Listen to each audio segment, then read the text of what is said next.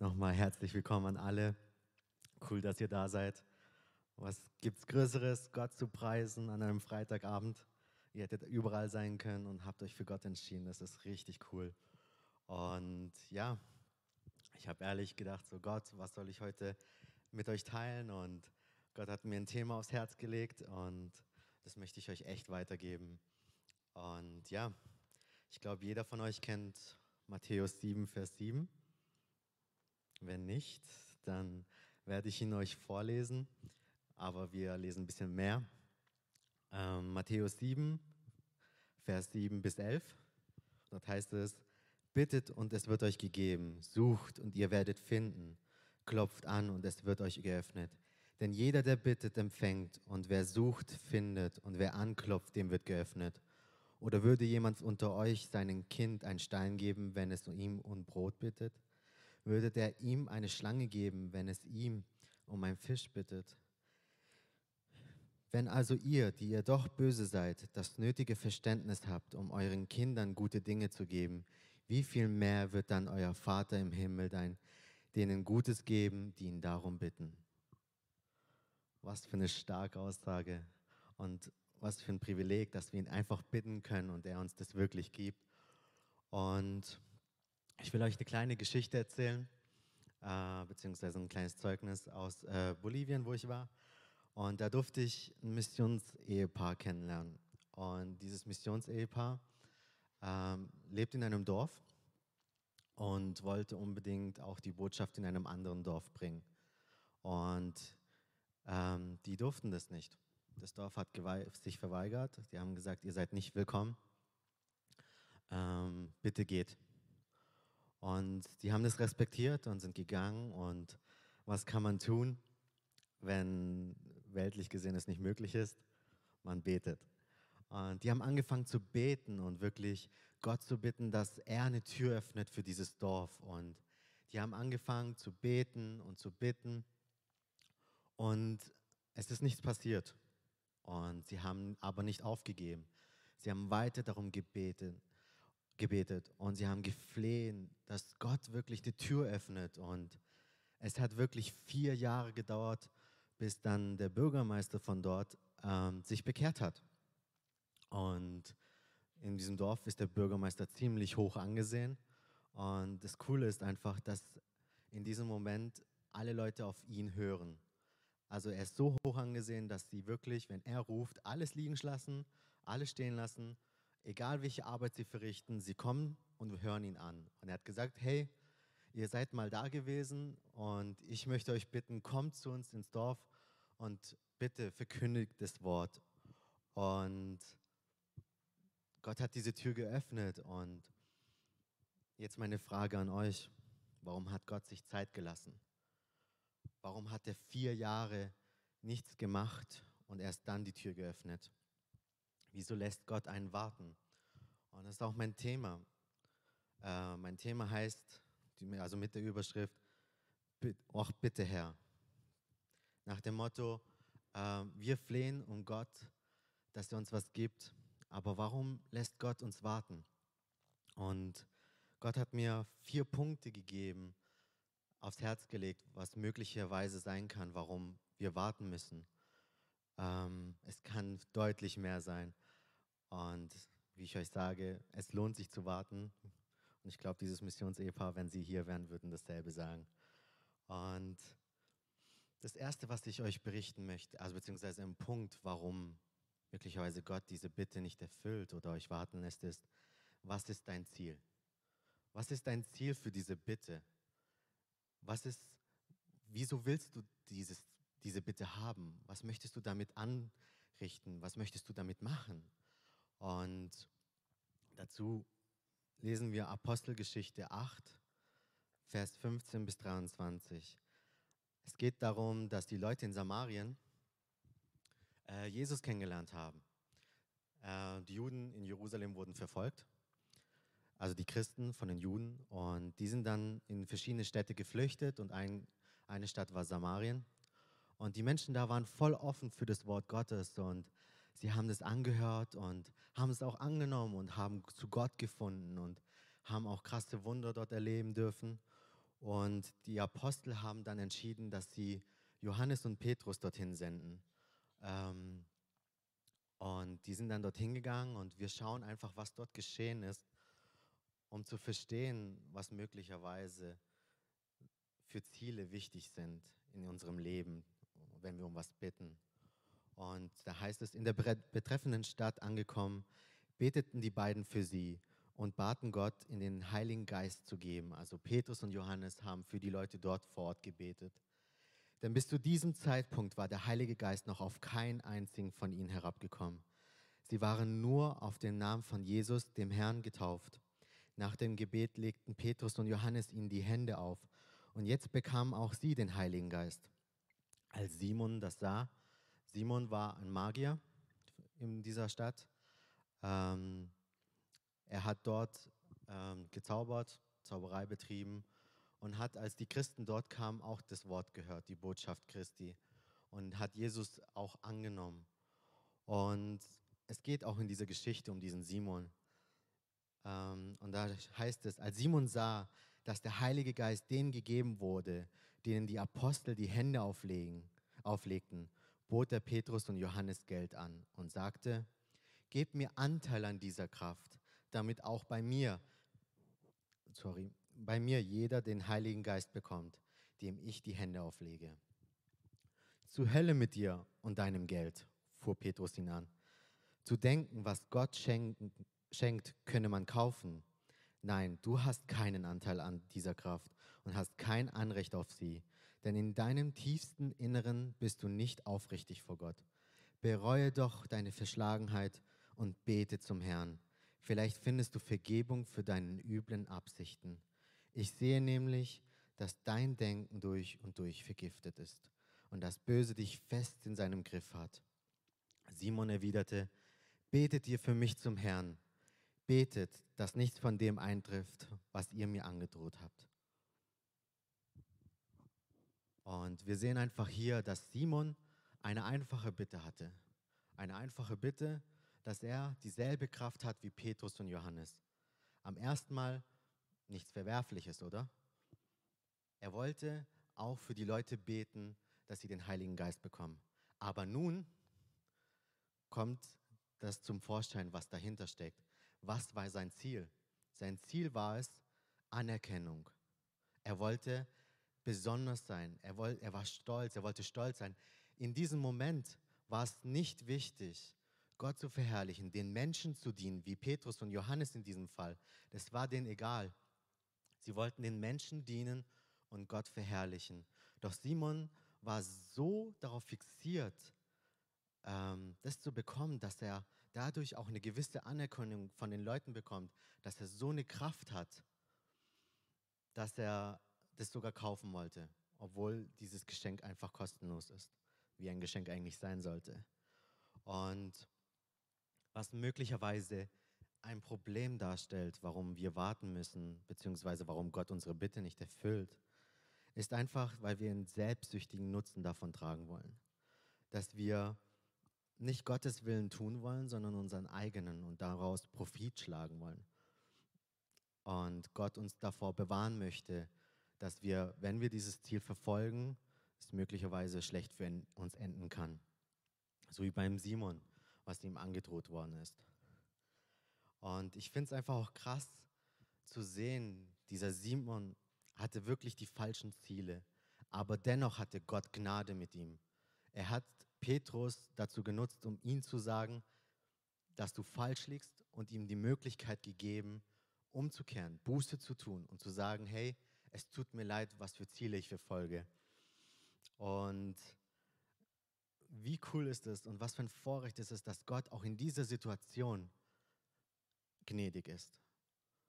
Und das ist einfach eine coole Sache. Und auch wenn wir jetzt auch keine selbstsüchtigen Ziele haben, uns aber Gott sagt, hey, ähm, ihr müsst warten, hat er einen Grund dafür. Meistens ist es so, dass Gottes Plan nicht dem gleich ist wie unseren Plan. Gottes Plan ist anders, ist perfekt. Er kennt den perfekten Zeitpunkt für jedes für jede Bitte, die erfüllt werden soll. Und ähm, wir wollen es unbedingt jetzt haben, aber Gott lässt es nicht zu. Wir wollen es am einfachsten haben, wir wollen den besten Weg haben und Gott sagt, tut mir leid, so einfach geht es nicht. Und weil das Wunderschöne war, eine Person hat mir mal erzählt, ähm, warum Gott sowas zulässt, dass wir warten sollen. Weil wir sehen sozusagen nur ein Puzzlestück unseres Lebens und sehen nur in diesem Moment, okay, ähm, ich möchte das jetzt unbedingt jetzt haben. Ich möchte diese Bitte erfüllt haben. Aber Gott hat was anderes geplant, weil er das komplette Puzzle sieht. Er sieht dein ganzes Leben und will seinen Plan in dich verherrlichen. Und wie cool ist es, wenn er das wunderschöne Bild in deinem Leben sieht und wir sehen nur dieses kleine Stück von unserem Leben als Puzzle und wollen es unbedingt haben. Und wir müssen einfach ihm nur einfach die Möglichkeit geben, dass er wirkt und einfach geduldig sein und auf ihn warten. Und ich will euch einfach ein Zeugnis erzählen, wie das auch für mich persönlich war. Ähm, ich habe studiert und in diesem Zeit habe ich einfach Gott gebeten, so, ja, Herr, du hast mich dahin geschickt, lass einfach alles gut klappen, lass wirklich keine Probleme auftauchen. Und im zweiten Semester habe ich es versemmelt und habe dann angefangen, in Mathe durchzufliegen. Ähm, es ging dann so weit, dass ich einen Härteantrag stellen müsste. Für die Leute, die nicht wissen, was das heißt, äh, man kriegt nur noch eine letzte Chance. Und wenn man diese versemmelt, dann darf man das nicht mehr in Baden-Württemberg oder in ganz Deutschland studieren. Und ich habe nur gedacht, in dem Moment, das war dann im Praxissemester, als ich diesen Antrag stellen musste, das waren zwei Jahre, zwei Jahre meines Lebens, habe ich gedacht, verschwendet. Und ich so, Gott, du hast gesagt, ich soll nach Konstanz gehen. Du hast gesagt, ich sollte studieren. Und warum lässt du es zu? Warum, warum klappt es nicht? Warum verstehe ich das nicht, wenn ich davor sitze und diese Klausur habe? Und ähm, warum schenkst du mir in diesem Moment nicht Weisheit? Und ich bin da durchgegangen und in diesem Moment habe ich nicht verstanden, warum Gott es zugelassen hat. Ich habe ihn darum gebeten, dass er wirklich einfach alles gut laufen lässt, dass ich keine Probleme habe und dass mein Studium einfach wird und dass ich das schnell und gut hinkriege. Und ähm, was ich nicht gewusst habe, wie Gott es einfach genutzt hat im späteren Verlauf. Meine Bitte vom einfachen Studium wurde nicht erfüllt, weil mein Ziel in dem Moment auch selbstsüchtig war. Und Gott eigentlich das Studium genutzt hat für andere Menschen, ähm, weil zwei Jahre später ähm, in, mein, in meinem Studentenwohnheim hatte ich drei Mitbewohner, die auch einen Härteantrag hatten.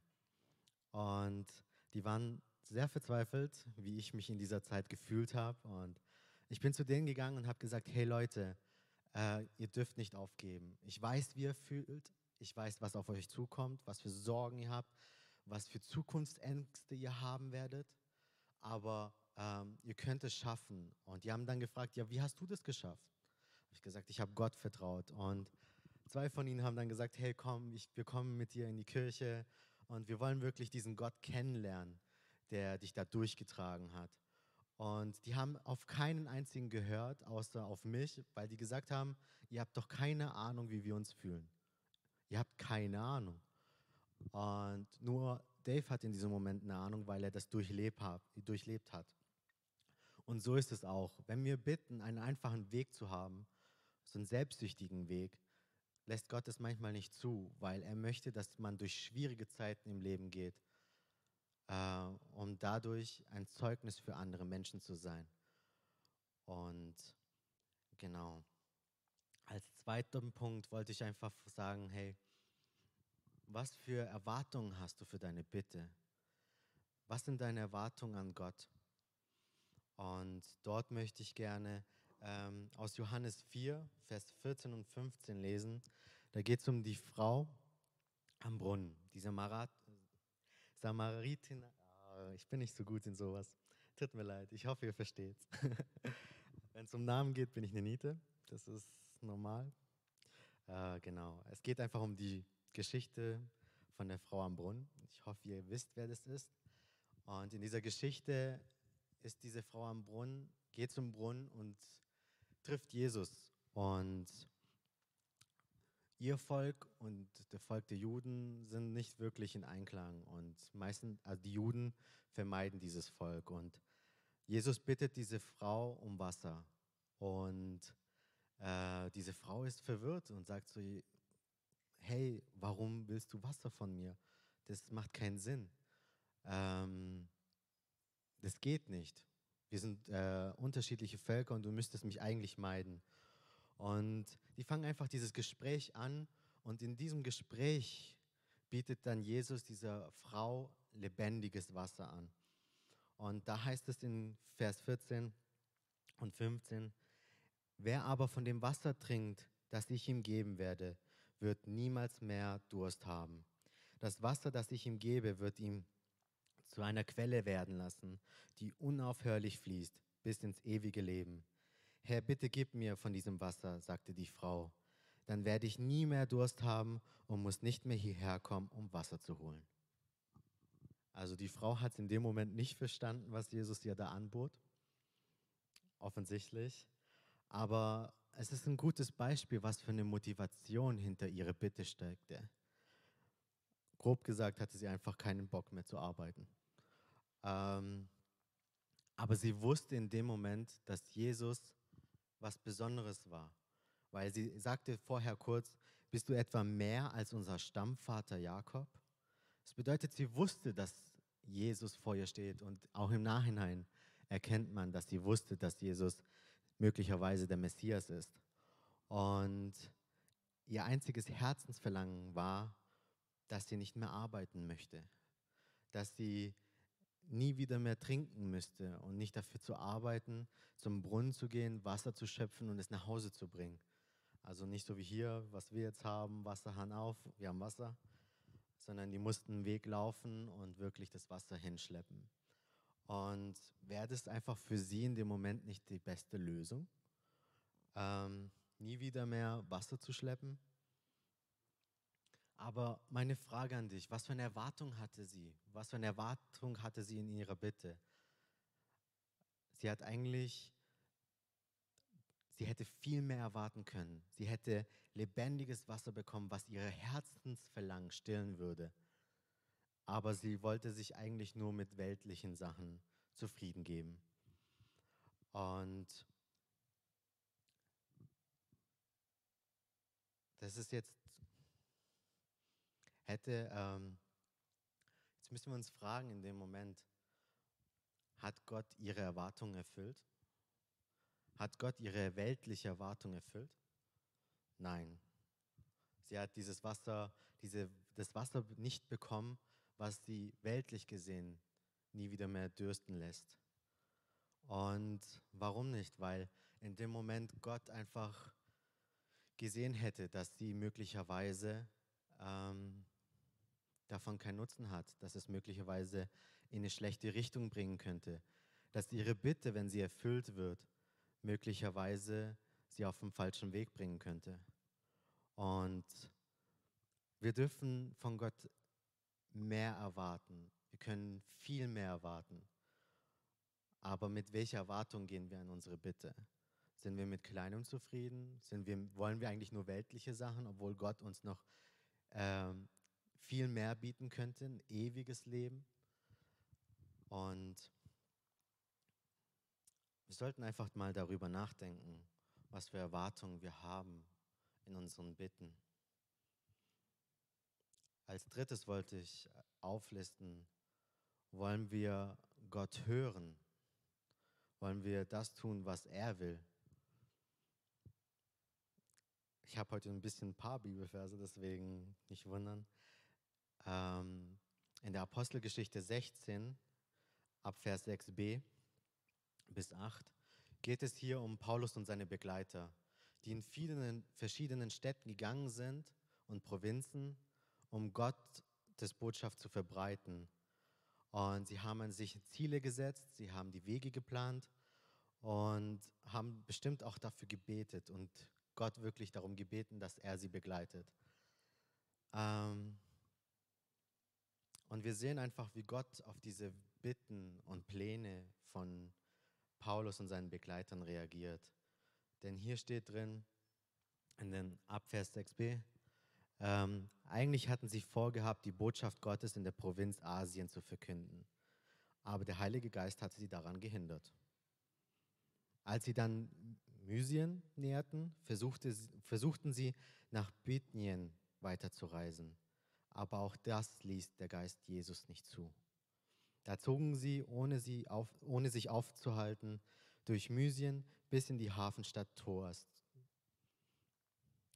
So. Wahrscheinlich haben sie Gott darum gebeten, ihnen zu zeigen, wo sie hingehen sollen. Und Gott hat ihre Bitte ausgeschlagen und gesagt, hey, ich habe was anderes mit euch vor. Und das Coole von Paulus und seinen Leuten ist einfach, dass sie auf Gott gehört haben. Sie haben nicht gesagt, Gott, aber ich will das unbedingt haben. Bitte erfüll meine Bitte. Sondern Gott hat einfach in dem Moment gesagt, sorry, nee, ich habe was anderes für euch geplant. Ich kann euch diese Bitte nicht erfüllen. Ähm, und hört bitte auf mich. Und vielleicht, wenn du eine Bitte an Gott hast, hat dir Gott schon längst geantwortet und gesagt, hey, tut mir leid, ich kann dir deine Bitte nicht erfüllen. Ich habe was anderes für dich geplant. Ich habe was anderes für dein Leben geplant. Und was ich mal cool fand, jemand sagte, ähm, meistens schließt Gott Türen, äh, die wir nehmen wollten. Jedoch bemerken wir nicht die Tür, die Gott für uns öffnet, sondern schauen diese Tür an.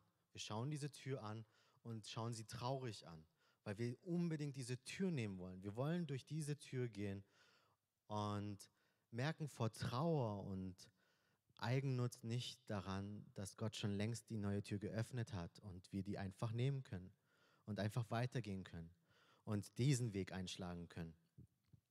Und wir müssen einfach begreifen, dass wir in dem Moment aufhören müssen, so selbstsüchtig zu sein und unsere Wege gehen zu wollen und einfach Gottes Willen zu tun. Denn Gott hat den perfekten Plan für unser Leben. Und wenn wir sagen, okay, wir möchten durch die, unsere Tür gehen und tun alles, um diese Tür zu nehmen, dann kann ich euch versprechen, dass Gott nicht dabei sein wird. Und das wünsche ich keinem. Und was wäre passiert, wenn Paulus und seine Begleiter nicht auf den Heiligen Geist gehört hätten? Sie wären jetzt nicht nach Mazedonien gegangen und hätten dort nicht den Gefängniswärter getroffen. Und der, deren ganzen Familie hätte sich nicht bekehrt. Sie hätten eine Geschäftsfrau nicht getroffen, die sich auch zu Jesus bekehrt hat. Sie hätten nicht zu einer Frau, sie hätten keine Frau getroffen, die besessen war von einem Geist, bösen Geist. Die wurde befreit. Und wir sehen in diesem Moment nicht, warum Gott uns unsere Bitte nicht erfüllt und uns sie unsere Bitte sogar verweigert. Aber Gott hat was viel Größeres geplant, was viel Schöneres. Und wir sollten einfach diese Bitte auch wahrnehmen. Denn Gottes Pläne sind größer und höher als unsere eigenen Pläne. Und ich will euch einfach sagen, schaut nicht auf diese Tür. Schaut sie nicht traurig an, sondern Betet zu Gott und lasst ihn zeigen, welche Tür er für euch geöffnet hat. Und der vierte Punkt, was ich euch sagen möchte, ist, was bist du bereit zu geben für deine Bitte? Ähm, und dazu möchte ich Lukas 15, Vers 8 lesen. Und da geht es einfach darum, äh, um das Gleichnis der Frau mit den verlorenen Münzen. Dieses Gleichnis dreht sich eigentlich um den Sünder, der umkehrt und zu Gott findet und wie der Himmel sich freut. Und ich habe das so durchgelesen und habe bemerkt, dass man das eigentlich auch für unsere Bitten sehen kann, wenn wir Gott bitten, zum Beispiel, dass er uns seine Berufung für unser Leben offenbaren soll oder uns zeigen soll, welche Pläne er für unser Leben hat, welchen Schritt wir wagen sollen und ob, und wir beten auch manchmal, dass Gott uns mit seinem Geist tauft, ähm, aber es passiert nichts.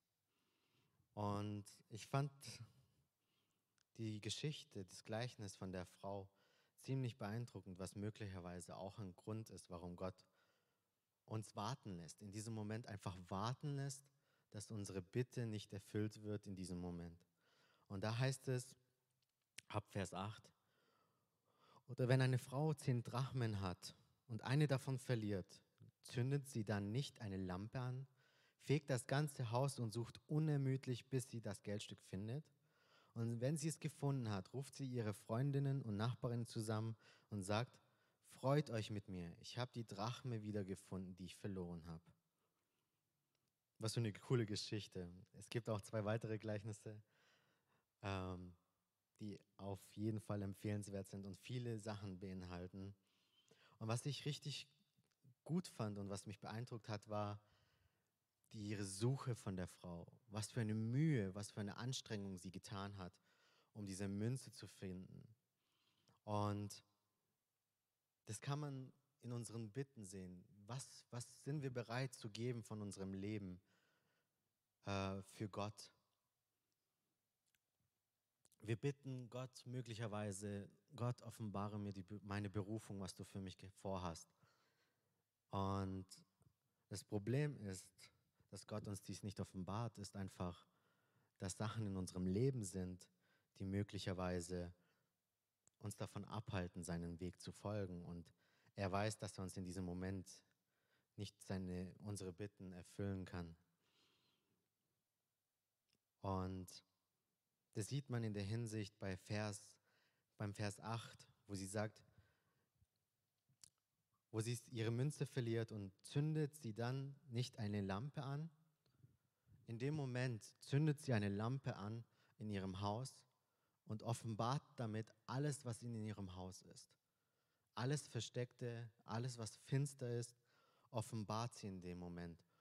Und vielleicht ist was in unserem Leben, was wir Gott noch nicht gegeben haben, was, an was wir festhalten, was Gott nicht möchte und er uns diese Bitte dann auch nicht erfüllen kann, weil das einfach im Weg steht. Und es geht auch weiter. Sie fegte das ganze Haus. Das bedeutet nicht nur, dass wir alles offenbaren sollen, was in unserem Leben ist. Und ich meine auch wirklich alles. Sondern wir sollten das auch aus unserem Leben aufräumen. Das, was, was in unserem Leben ist, was möglicherweise uns davon abhält, Gott weiter zu folgen, einfach auf die Seite legen, einfach Gott abgeben, einfach damit aufhören. Und somit würde Gott einfach uns dann möglicherweise unsere Bitte, unsere Sehnsucht, unser Flehen hören, um was wir ihn bitten. Und am Schluss suchte sie unermüdlich, bis sie das Geldstück findet.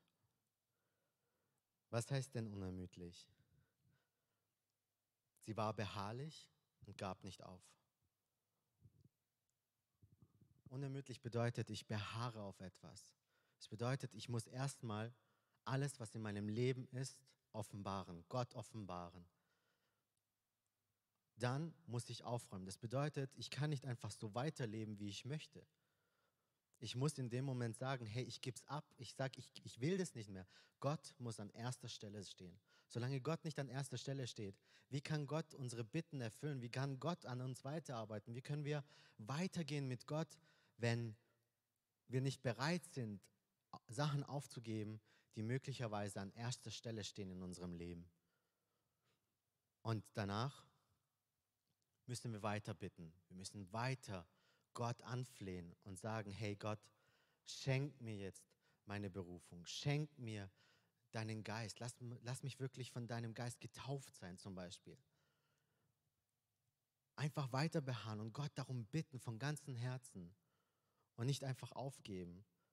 Was wäre, passi wär, was wäre passiert, wenn diese Missionare in Bolivien aufgegeben hätten und gesagt hätten, hey, also wir haben es jetzt ein Jahr lang versucht, hat nicht geklappt, okay. Was wäre passiert? Diese Menschen in diesem Dorf hätten Jesus nicht kennengelernt. Diese Menschen in diesem Dorf hätten Jesus nicht kennengelernt und wären verloren gegangen. Als wir dort zum zweiten, also wir sind dann zum zweiten Mal hingegangen und in diesem Zeitraum, es sind ungefähr 20 Familien dort und sie sind nur einmal dort gewesen und davon waren elf ganze Familien bekehrt. Elf Familien. Und eine Familie hat mindestens fünf Personen Ihr könnt es jetzt gerne ausrechnen. Ich habe keine Lust auf Kopfrechnen. Ähm, wie stark ist das denn? Was wäre gewesen, wenn sie nicht gebetet hätten? Hätte sich der Bürgermeister bekehrt? Wäre so die Tür geöffnet worden? Ich glaube nicht. Oder möglicherweise hätte Gott jemand anderes gesucht, der beharrlicher wäre.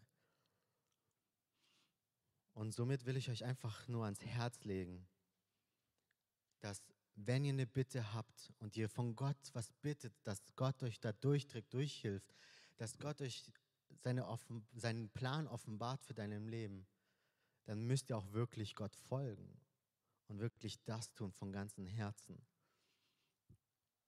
Und am Schluss will ich euch einfach nur sagen, ähm, wenn ich die Bitte bekommen habe, dann sage ich Danke. Wenn Gott uns die Bitte erfüllt, dann sollten wir dankbar dafür sein. Manchmal, ich erwische mich auch selber, wenn mir Gott eine Bitte erfüllt, dann vergesse ich es, so, so zu Gott zu danken, obwohl Gott mir das, das geschenkt hat. Es ist ein Vorrecht, wenn Gott uns Bitten erfüllt. Er, er muss es nicht machen. Wir leben eigentlich von seiner Gnade.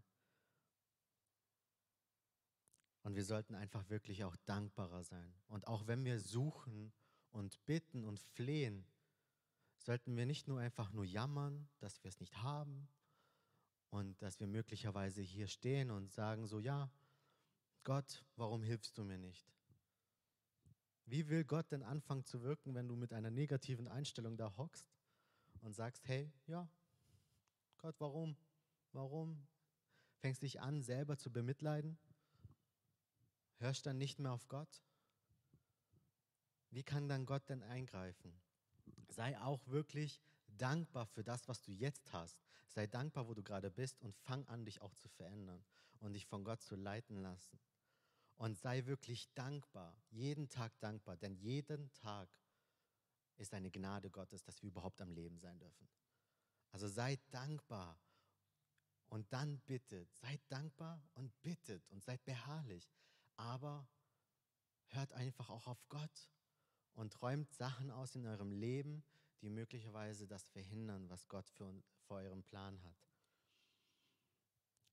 Das Lobpreisteam kann vorkommen. Und nun möchte ich euch einfach eine Bitte stellen. Ich hoffe, dass ich euch nicht zu sehr bedrängt habe, aber ich will euch einfach auch sagen, hey, es ist wichtig, darüber nachzudenken, was möglicherweise in unserem Leben ist. Schaut auf eurem Leben, schaut, was ihr bittet. Ist meine Bitte selbstsüchtig? Ist meine Bitte, die ich habe, nur für mich? Oder will ich damit Gott verherrlichen und seinen Willen tun? Und wenn ich wirklich Gottes Willen tun möchte, sind noch Sachen in meinem Leben, die möglicherweise mich abhalten, äh, Gottes Weg zu tun. Und tut es einfach nicht mehr. Lasst los. Mit Gott zu gehen ist viel besser als alles andere in der Welt. Das kann ich einfach nur bestätigen, was ich bis jetzt erfahren haben, habe und erlebt habe. Und lasst uns jetzt einfach wirklich